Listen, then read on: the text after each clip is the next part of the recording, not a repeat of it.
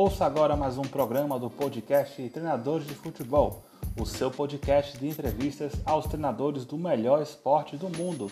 Nos ouça no Spotify, Anchor, Google Podcasts, Apple Podcasts e em várias outras plataformas. Siga-nos também no arroba Treinadores de Futebol no Instagram e Treinadores Fute no Twitter. Muito obrigado mais uma vez por sua audiência e vamos começar.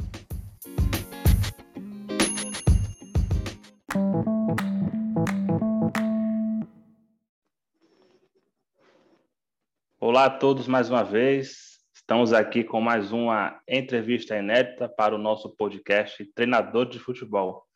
Recebendo aqui hoje o professor Luiz Antônio Zaluar, treinador aí com mais de 30 anos de experiência no futebol, tendo passado por vários clubes no Brasil, nas cinco regiões do país e também com experiência fora do Brasil, em clubes da Arábia Saudita, Catar, Emirados Árabes. Está aqui hoje para falar um pouco sobre a sua carreira, sobre a sua trajetória. Primeiramente, professor Zaluar, boa noite e desde já muito obrigado por falar aqui conosco. Neto, um prazer é todo meu. Muito obrigado pela oportunidade. Uh, parabéns aí pela realização da página, que eu acho fundamental uh, atualmente a gente ter oportunidade de, de, conversar, de discutir futebol, de mostrar um pouquinho a nossa experiência para outros treinadores mais jovens. E acho que esse tipo de iniciativa como a sua aí é fundamental para a carreira de todos nós. Então, para mim é um prazer muito grande estar falando com vocês. Obrigado, professor. A gente também agradece. A gente queria começar perguntando, professor, é, como a gente já falou, são é, mais de 30 anos aí na estrada, né? Diversos clubes aí comandados, né? Só até falou aqui em off, né? Em 13 estados diferentes, né? Ao decorrer aí do, do nosso país. Eu queria lhe perguntar é, como é que foi assim a sua iniciação na carreira de treinador. O senhor foi jogador? É, o senhor trabalhou é, em qual área ligado ao futebol? E de onde veio assim a inspiração para seguir nessa carreira? É, eu, graças a Deus, já são 34 anos de, de estrada aí dentro do futebol. É, comecei a jogar cedo nas categorias de base do Botafogo, não cheguei a me profissionalizar. E logo que entrei para a Universidade de Educação Física, me, me encantei pelo, pelo lado, fora, lado de fora do campo. É, comecei em 84, acho que ainda no julho do Botafogo como preparador físico. Logo depois comecei a rodar, foi Londrina e aí é, São Paulo e a primeira experiência no mundo árabe e foram aí 10 anos uh, atuando como preparador físico. Até o ano de 95 a gente teve a, a, minha, a minha última participação como preparador físico no, no profissional do Fluminense, que a gente fez o Campeonato Brasileiro, e a partir de 96 a gente abraçou aí a, a carreira de treinador e graças a Deus estamos aí até hoje.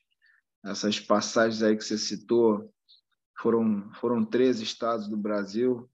E sinceramente cada vez eu me apaixono mais pelo nosso país porque cada região é uma história cada cada região a gente descobre é, novos horizontes dentro do futebol participar de de campeonatos diferentes com estilos de jogo diferentes e sem dúvida nenhuma o nosso país é um país continental você vê coisas no Brasil que parece que você está num estado, você sai do vai para o outro, parece que você está em outro país, cara. É, são estilos de jogo diferentes, por isso que é tão apaixonante o futebol brasileiro e nos dá tantas, tantos bons profissionais, tantos bons atletas, né? E isso, isso aí me enriqueceu bastante. Acho que o, o profissional de futebol que quer realmente crescer dentro da profissão tem que rodar, tem que, tem que participar, porque se você ficar restrito a um mesmo lugar, você fica restrito àquela realidade. Aquela realidade não condiz com, com outra que, de repente, está no mesmo no, no teu próprio país e é completamente diferente. Então, acho que é enriquecedor o fato de a gente poder é, conhecer outras realidades e, graças a Deus, aí a gente está ainda aprendendo, procurando estudar cada vez mais para, é, enfim, trilhar novos rumos a cada momento. Então, é, você falou que passou aí um grande período na área de preparação física, foi isso? Foi, 10 é, anos. Sempre, 10 anos, né? A, a, gente sempre costuma perguntar, pessoal, porque existem alguns seguidores da nossa página que às vezes vêm com mensagem né, no nosso direct do Instagram, é, perguntando, ah, eu quero ser treinador, o que é que eu faço, né? Eu sempre digo, olha, procure escutar as entrevistas que nós já fizemos, porque é, já entrevistamos diversos treinadores, né? É, alguns já começaram na parte de preparação física, outros na parte de análise de desempenho, é, e, assim cada um foi ali construindo, né? Outros começaram no futsal. E eu digo, escute que você vai conseguir se identificar com alguma história, procurar é, a sua especialização para poder seguir nessa carreira. É, se eu pudesse assim, falar para uma pessoa que quer entrar para esta carreira de treinador hoje, né? se entrou já há mais de 30 anos atrás, já percorreu uma grande jornada, mas assim hoje, o que é que o senhor daria assim de conselho para alguém é, que queira ingressar nessa área? Ah, eu acho que, em primeiro lugar, muita perseverança. A pessoa que quer ser treinador de futebol tem que estar preparado para ingressar num mundo que não é fácil, pode parecer fácil.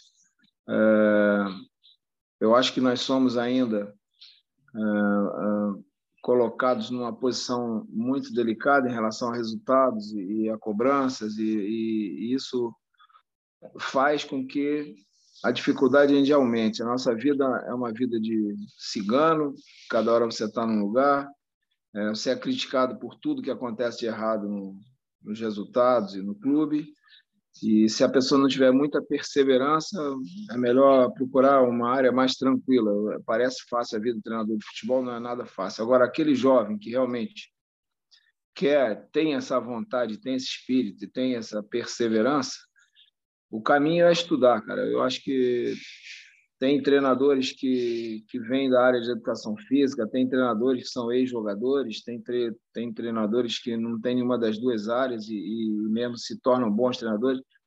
E eu acho que isso aí, para mim, não faz muita diferença. É, o mais importante é que ele abrace a profissão, estude é, dentro do, dos cursos para se formar um grande, um bom treinador e, e tenha muita perseverança, porque essa coisa de dizer, ah, eu joguei, eu vou ser bom treinador, ou eu não joguei, eu vou ser mau treinador. Isso aí, para mim, é, pouco, pouco me mostrou a, a, origem do treinador, ser, ser ele ex-atleta, ser professor, ou não ser, porque nós temos bons e maus exemplos de todas as áreas, né, cara? Mourinho, Mourinho era, era um intérprete, se tornou um dos maiores do mundo. Temos grandes treinadores que foram só que vieram da área da educação física, Parreira, inúmeros deles nunca nunca foram jogadores. Então tem gente boa e como tem gente que não teve sucesso, de, oriundos de todas as áreas. Mas o mais importante agora é que os cursos estão aí, que as informações estão aí, que a internet estão aí, é que se realmente é isso que esse jovem profissional quer, ele abraça estudando bastante, procurando é, se formar em, em, cursos e buscar informações na internet, praticar também é, dentro do, dos clubes a nível de estágio e conseguir categorias de base, clubes menores, e aí trilhar seu rumo. Mas, acima de tudo, muito perfe... muita perseverança e muito estudo. Legal, professor. É sempre bom saber para que nossos seguidores, assim, que queiram seguir nessa carreira, possam se inspirar nas histórias dos professores, né? É, e falando sobre a sua carreira é, no, no, no, Brasil, como falamos no início, você passou por clubes aí nas cinco regiões do país, né? Em vários clubes, diversas competições, né? Estaduais, nacionais. E o senhor falou agora há pouco que em cada local que o senhor foi, o senhor pôde, assim, é, compreender e observar as diferenças de jogo, diferenças culturais, né? Porque sabemos, falou, nosso país tem dimensões continentais. Eu queria que o senhor destacasse um pouco assim, das principais diferenças que você já viu, né? A gente já entrevistou outros senadores, por exemplo, que falaram que a torcida nos clubes do Norte e Nordeste é, chegam mais juntos, são um pouco assim mais fanáticas, na hora de cobrar. Em outras regiões já é um pouco mais tranquilo. É, algumas futebol é mais ofensivo, outros nem tanto. Quais assim as diferenças que você poderia é, pontuar aí, passando por tantos clubes? É, eu, eu, eu acho que o futebol no, no Norte e Nordeste ele é, é, um futebol que realmente a torcida é, se faz presente. Né? Eu, eu tive à frente do Campinense, à frente do, Paysandu, à frente do Fortaleza, e no Nordeste ainda vê coisas, a torcida lota, lota o estádio caso você abra para fazer um treino coletivo, que seja, um, uma atividade aberta, você vê torcedores indo, indo ao estádio até para assistir treino. E, e as pessoas realmente gostam de, de viver o dia a dia do clube. Né, cara? O torcedor participa é, integralmente no, na, nas ações diárias do clube. A região sudeste, eu acho que o futebol está mais a nível de, de televisão, né? de, de a, a, cada vez mais a, a, mídia tomando conta. Ah, no sul também a gente não vê essa participação tão efetiva do torcedor. Isso estou falando a nível de, de, dos fãs, né? dos torcedores, mas é, o futebol em si, cara, você, vê características de jogo bem distintas. Eu tive à frente do, do Cruzeiro no Rio Grande do Sul por três anos, depois fui para o Caxias e, e, anteriormente tive dois anos à frente do Porto Alegre do Assis. Foram quase sete anos de Rio Grande do Sul. Futebol viril, futebol de bola aérea, futebol ao, aos moldes europeus e com muita intensidade, jogadores altos, jogadores poucos jogadores baixos. E isso aí se caracteriza bem aquele futebol do leste europeu lá, né, cara? E em contrapartida disso, a gente vê aí o Nordeste, né? Norte Nordeste, é, jogadores com muita velocidade, extrema habilidade, um futebol mais dinâmico, com pouca bola aérea, muito drible, né, cara? Estilo assim, é, mais para a Espanha, mais para ali para a África, mais para mundo árabe, e é completamente diferente do Sul. Né? E, e eu acho isso extremamente interessante, porque aqui no, no, no, Rio de Janeiro, em São Paulo, um pouco em Minas também, você vê jogadores das duas regiões. E aí aqui é, fica quase que uma miscelânea né, do, dos dois extremos do país. Mas, acima de tudo, eu que tive a oportunidade de trabalhar também em outros países, nenhum país do mundo tem a, tem a, a, habilidade que o jogador brasileiro tem, entendeu, cara? A gente tem aqui jogadores, a, a nossa raiz, a quantidade de jogadores, é a qualidade técnica dos nossos jogadores. Que em todos os estados que eu tive, eu tive surpresas extremamente positivas pela, pela habilidade dos jogadores, mesmo sendo com estilos de, de jogo diferentes, principalmente nos estaduais. Né? Eu particularmente sou fã dos estaduais, muita gente critica, eu acho fundamental para que haja oportunidade para toda essa, essa massa de jogadores que os estaduais no Brasil continuem, porque é o único país do mundo que tem estadual. Então, eu, eu acho que essa, essa miscelânea e essa diferença, essa, isso é que dá o, a grande qualidade do futebol brasileiro. Legal, professor. É muito bom saber um pouco mais aí das suas experiências, né? E a percepção dessas diferenças é muito importante para a gente possa saber, né? Eu acho que nenhum trabalho é igual ao outro, não é, professor? E eu acho que isso faz parte também do desafio do treinador, né? É ele chegar em um local, saber as características do clube, do elenco, da região e tentar adaptar o seu trabalho àquela realidade, né? Isso também faz parte um pouco né, da profissão? Não, eu acho que hoje em dia, né, que a gente tenha o fenômeno da internet, é fundamental que você, antes de, de assumir um time, você tenha a noção é, da onde você está indo, do histórico do clube, dos últimos campeonatos. Isso aí é fácil, todo mundo tem acesso a esse tipo de informações. Mas é muito importante também que todas essas informações são páginas que já foram escritas e a gente não muda, né? A nossa página ela vem em branco. Quando a gente começa uh, o trabalho, a gente pega a caneta e começa a escrever, mesmo sendo os mesmos jogadores, me, com um novo treinador. É, é uma história que sempre começa. Nós estamos sempre no futebol, a cada campeonato nós estamos começando. Quando você chega num clube, você está começando uma história, mesmo que você já venha de um outro ano de sucesso ou insucesso, você está sempre começando, e isso aí é, é, um, é, um, é um ponto importante que a gente tem sempre que, que frisar, tem que estar preparado para escrever uma história que marque a sua presença naquele lugar. Eu costumo dizer que a gente passa, né? Mas o que fica é o trabalho que a gente fez, mesmo que seja pouco tempo, você tentar deixar sua marca com um bom trabalho. Legal, professor. É, agora, perguntando um pouco sobre as suas experiências é, no exterior, né? Falando assim, primeiramente, de é, mundo árabe. É muito interessante, a gente já entrevistou aqui vários treinadores que já passaram pelo é, mundo árabe, né? É, Lazzaroni, Marcos Paquetá, Fábio Lefundes, Hélio dos Anjos, né? Cada um contou ali é, uma história de como foi, né? Como, como era na época, né? Que eles foram.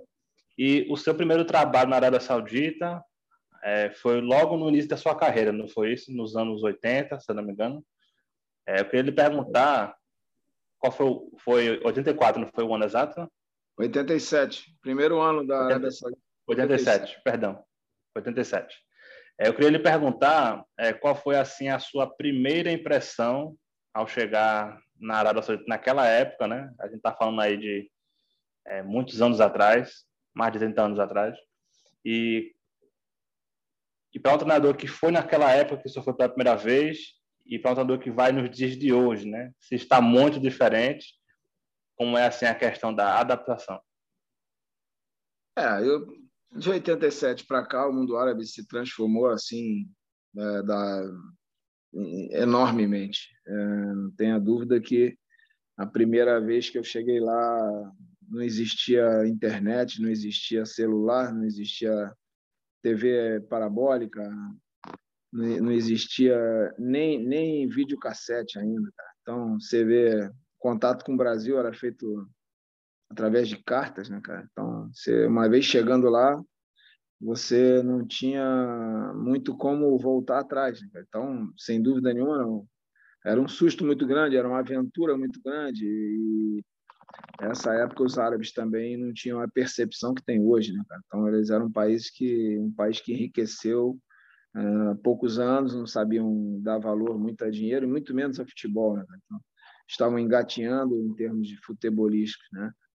Ah, nesses 30 anos, a, a, evolução foi absurda, né? porque a partir do momento que eles se organizaram, por causa do, do capital em relação ao petróleo, e o investimento altíssimo, a, a participação de inúmeros é, profissionais do mundo todo lá, né, cara? Então isso enriqueceu muito o futebol árabe e hoje em dia eu, eu particularmente se levo um novo profissional para trabalhar comigo, o cara que chega lá fala que ah, Dubai ou, ou Arábia Saudita ou qualquer outro lugar lá não é ele ele tá com saudade, ele está em depressão, vou falar, cara, você não sabe o que eu vivi aqui há 30 anos atrás, né? porque hoje países como Emirados Árabes, Arábia Saudita, né, Kuwait, Catar, você tem uma vida quase que normal, né? Evidentemente tem uma outra coisa culturalmente que você tem que respeitar, mas pô, pelo fenômeno da, da internet, você está falando com as pessoas é, 24 horas por dia, você está conectado com as pessoas, cara.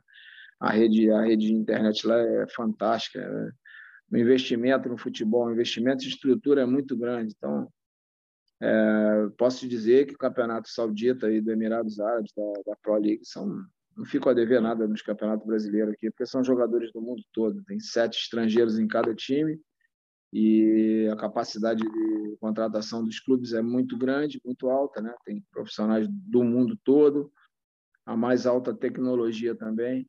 E hoje, pô, hoje eles estão no mesmo nível que a gente em termos de, de estrutura física e de investimento.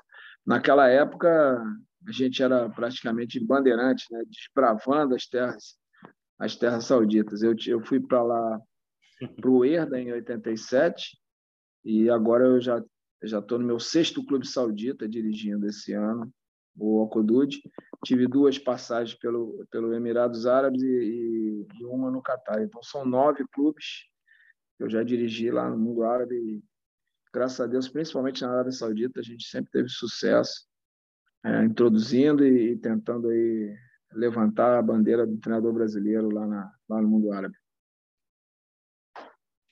Legal, professor. É pegando um gancho nessa última frase que você falou, né? A questão da bandeira do treinador brasileiro.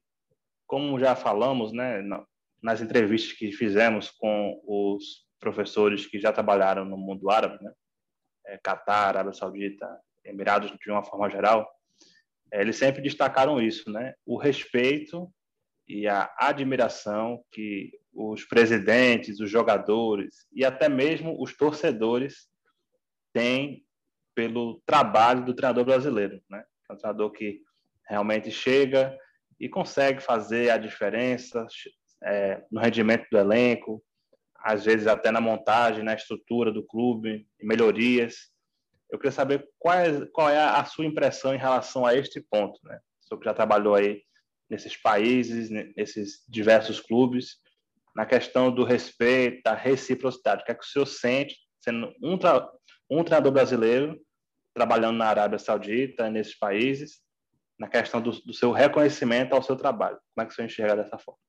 É, eu acho que o, o, futebol saudita sempre foi, foi muito parecido com o futebol brasileiro, até porque logo que eles começaram a levar profissionais para lá, principalmente treinadores, se criou o estilo uh, de jogo do futebol saudita. Isso está muito ligado a essa origem aí.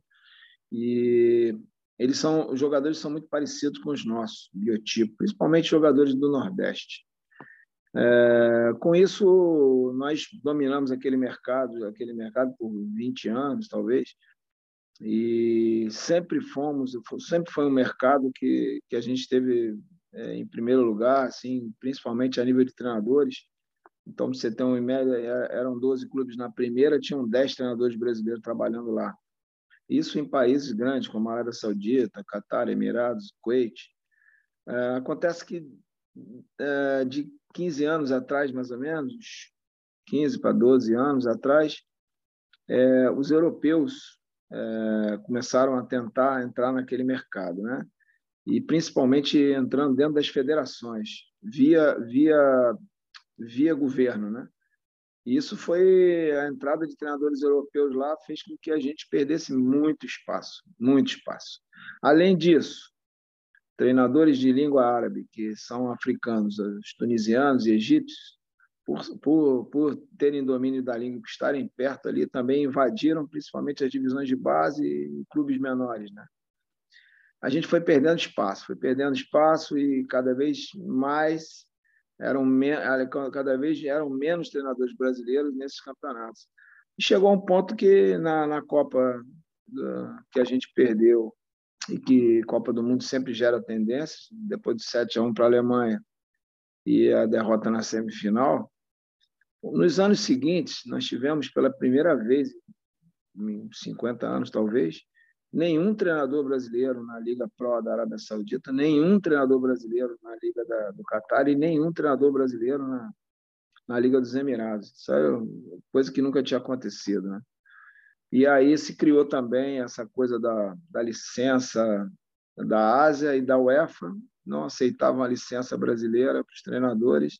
Isso foi uma forma absurda de, de tentar é, bloquear a nossa entrada, já que nós tínhamos muito mais experiência com eles e, e, e, até mesmo a nível de curso, o nosso curso é muito melhor do que a maioria dos cursos da Ásia. Mas por uma questão é, política lá dentro, eles bloquearam a aceitação da, da entrada da nossa licença.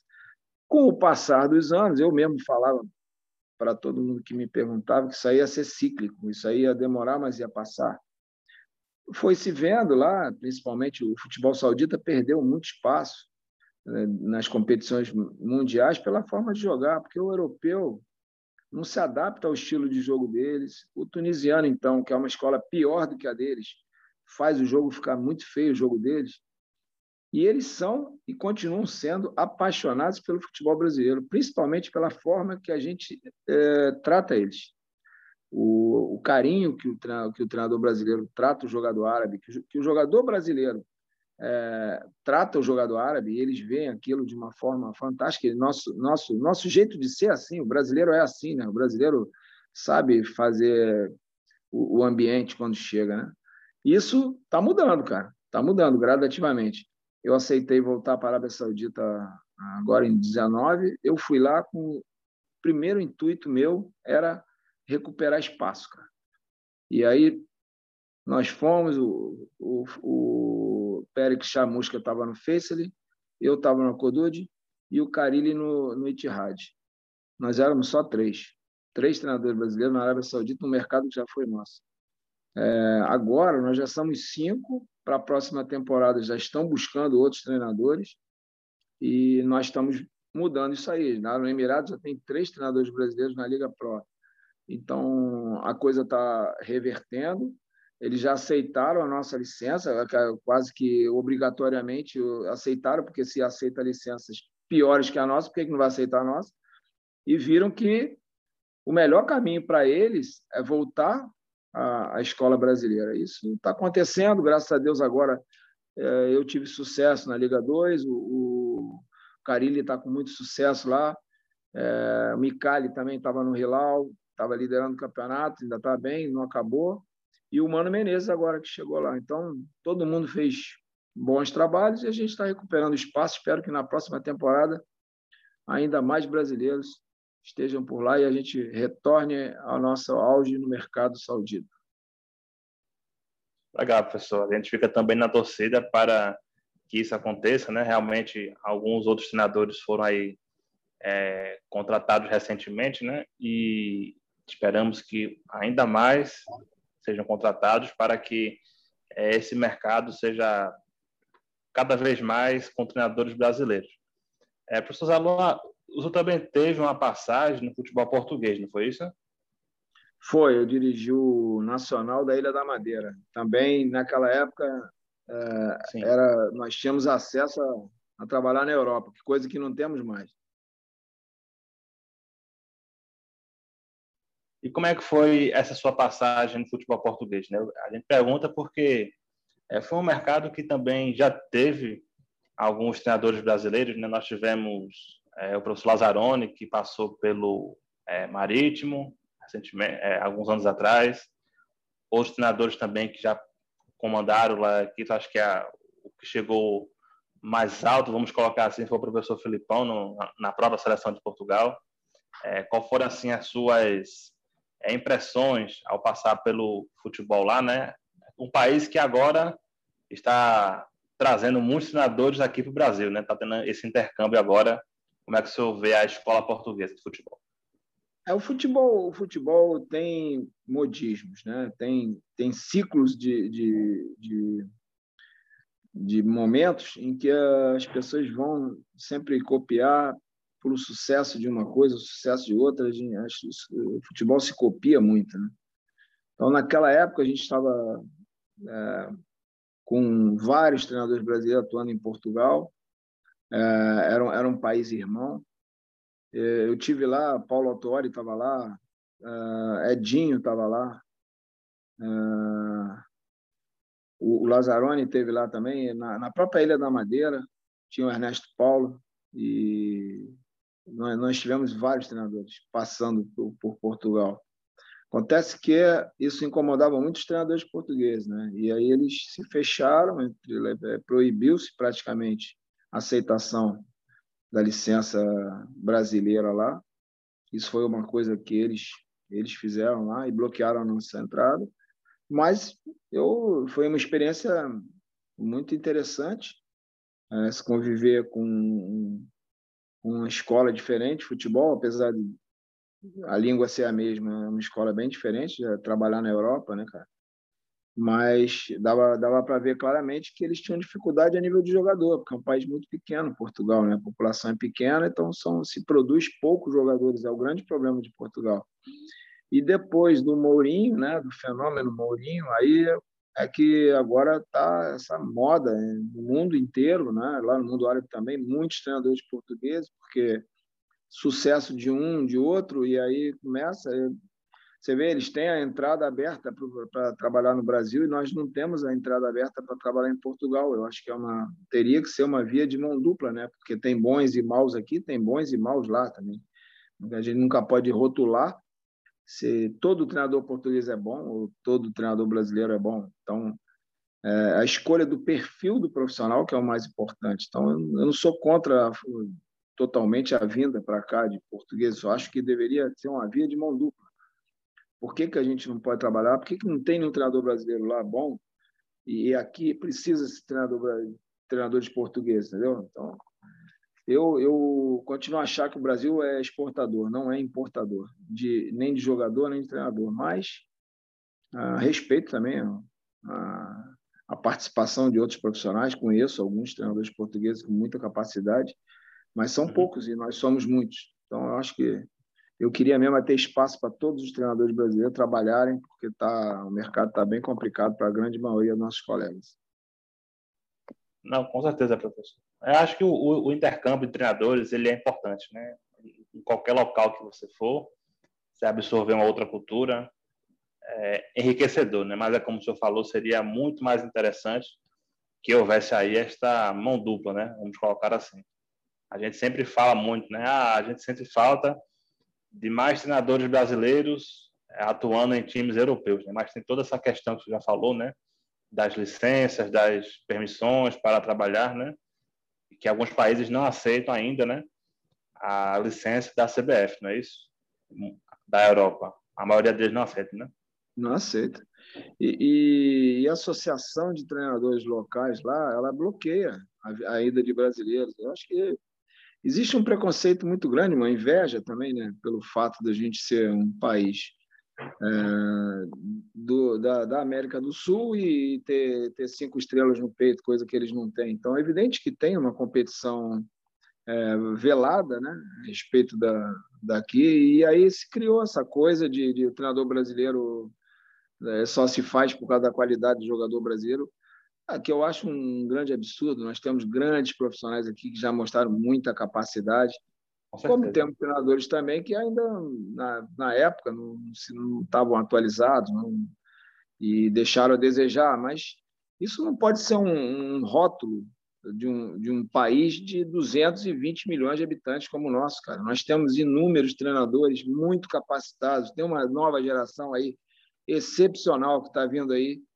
Só que precisa de espaço né, para esse pessoal trabalhar e, e, precisa de acreditar nesse pessoal para que haja uma renovação, para que haja novos bons treinadores. E aí, é, com esse bloqueio que eles fazem, é, eles é, fecham a porta né, para a entrada desses profissionais.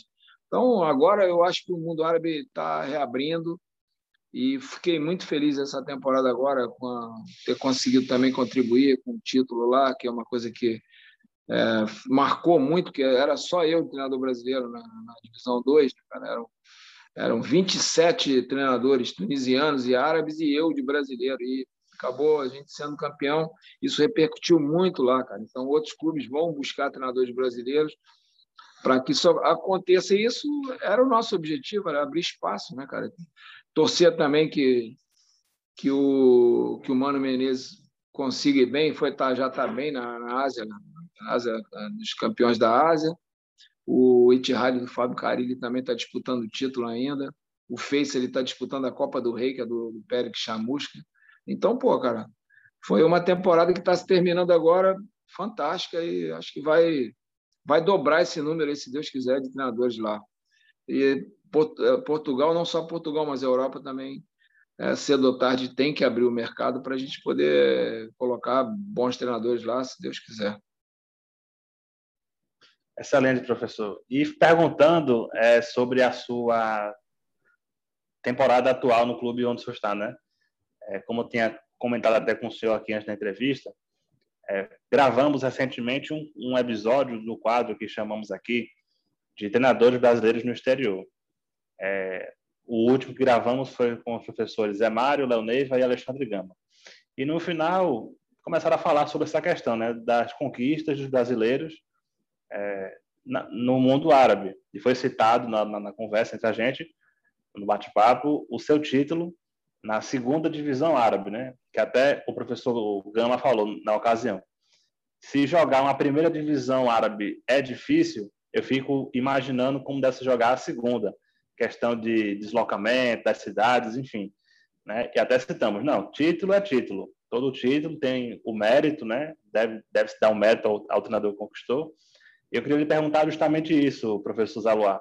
É, como é a competição segunda divisão árabe e fala um pouco da, dessa temporada com o clube que o senhor conduziu ao acesso e posteriormente também ao, ao título. Como é que foi? Foi marcante para a sua carreira? É, é esse foi, assim, foi um, trabalho iniciado em 2019, cara. Na verdade, para mim, não se ganha título assim um mês, dois meses. Cara. Você tem que fazer um. O título sim, sim. vem. Na, na, é, o título coroa um trabalho, né, cara? Eu acho isso. É, me foi feita uma proposta aqui em 2019. Eu, eu particularmente, estava tentando é, investir na minha carreira no Brasil aqui. Eu tinha acabado de fazer o Campeonato Carioca pelo Macaé aqui. E não estava ainda com esse pensamento de voltar à Arábia Saudita, porque eu já, como eu tinha te dito, eu já dirigi cinco clubes lá, os cinco, da, os cinco times da Liga Pro, né? E já tinha conseguido um título. E veio essa proposta da, da Divisão 2, fiquei é, um pouco preocupado, né?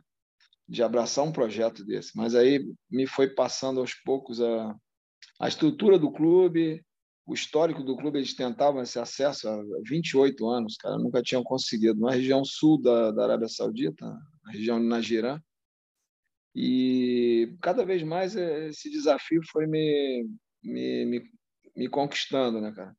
Eles me deram a oportunidade de levar minha comissão técnica, eu levei três comigo, um preparador físico, treinador de goleiro e, e fisioterapeuta. Levei dois jogadores brasileiros também, isso na primeira temporada. E a gente começou. É um, é um campeonato que, que se jogam é, 22 ou 24 jogos, dependendo, porque é um campeonato que são duas chaves, né? E jogo de ida e volta, um campeonato longo, né, uma vez por semana, em que a gente viaja muito. A maioria dos deslocamentos são de avião, né? principalmente pelo, por eu estar na, na região sul da Arábia Saudita, são todos de deslocamentos longos. Né? E a gente foi fez uma boa uma boa pré-temporada. Primeiro a primeira temporada foi nós estávamos com tudo em cima para batermos campeão. Faltando quatro rodadas, bateu a pandemia do, do, do, coronavírus, fechou tudo, o país fechou, pararam os jogos, a gente não podia sair de casa. Mandaram a gente de volta para o Brasil, ficamos aqui dois meses. E, para surpresa, voltamos para a Arábia Saudita para fazer quatro jogos. Mas, a partir daí, desmobilizou, quebrou todo o nosso planejamento, toda a nossa sequência, e acabou que subiam dois e a gente foi em terceiro. Mas, assim, foi por um ponto essa primeira temporada. A diretoria sentou comigo, ah, pediu para que a gente continuasse o trabalho, eh, reajustou o contrato, mostrou toda a confiança no nosso trabalho, que já foi bom né, nessa primeira temporada, que a gente fizesse melhor ainda na segunda. Trocamos os dois jogadores, eh, investimos mais em, em planejamento, em execução, estrutura, e, cara, graças a Deus, esse ano a gente, faltando duas rodadas, três rodadas, a gente já, já, já tinha garantido o acesso, com três rodadas de antecedência. E aí fomos até a última rodada, fomos campeões da chave, né? Que aí são duas chaves.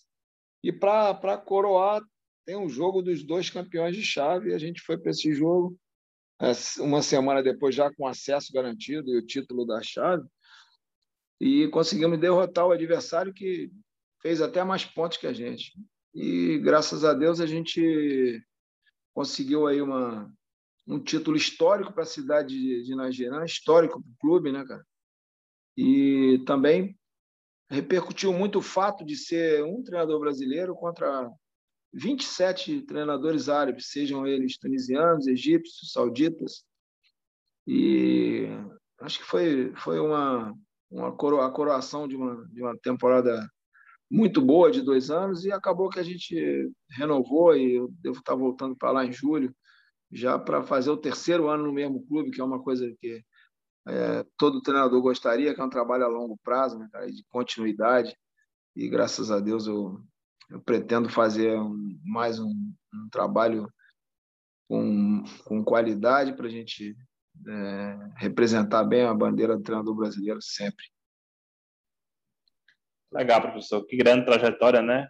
é, infelizmente interrompida a sua primeira temporada devido a essas questões do, da pandemia, mas aí recompensado, né, na temporada seguinte com o acesso antecipado e o título.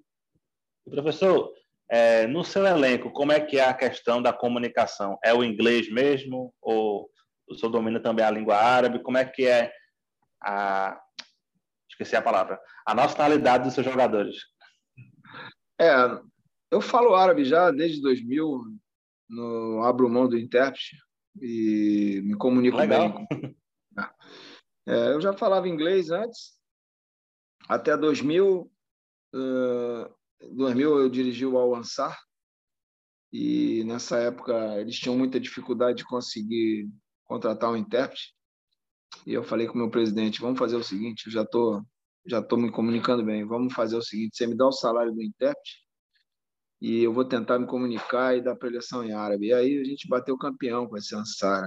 E aí eu falei, ah, a partir de agora eu não, eu não vou mais não vou mais precisar de intérprete, vou tentar me ler. E agora acho que já está bem bem tranquilo.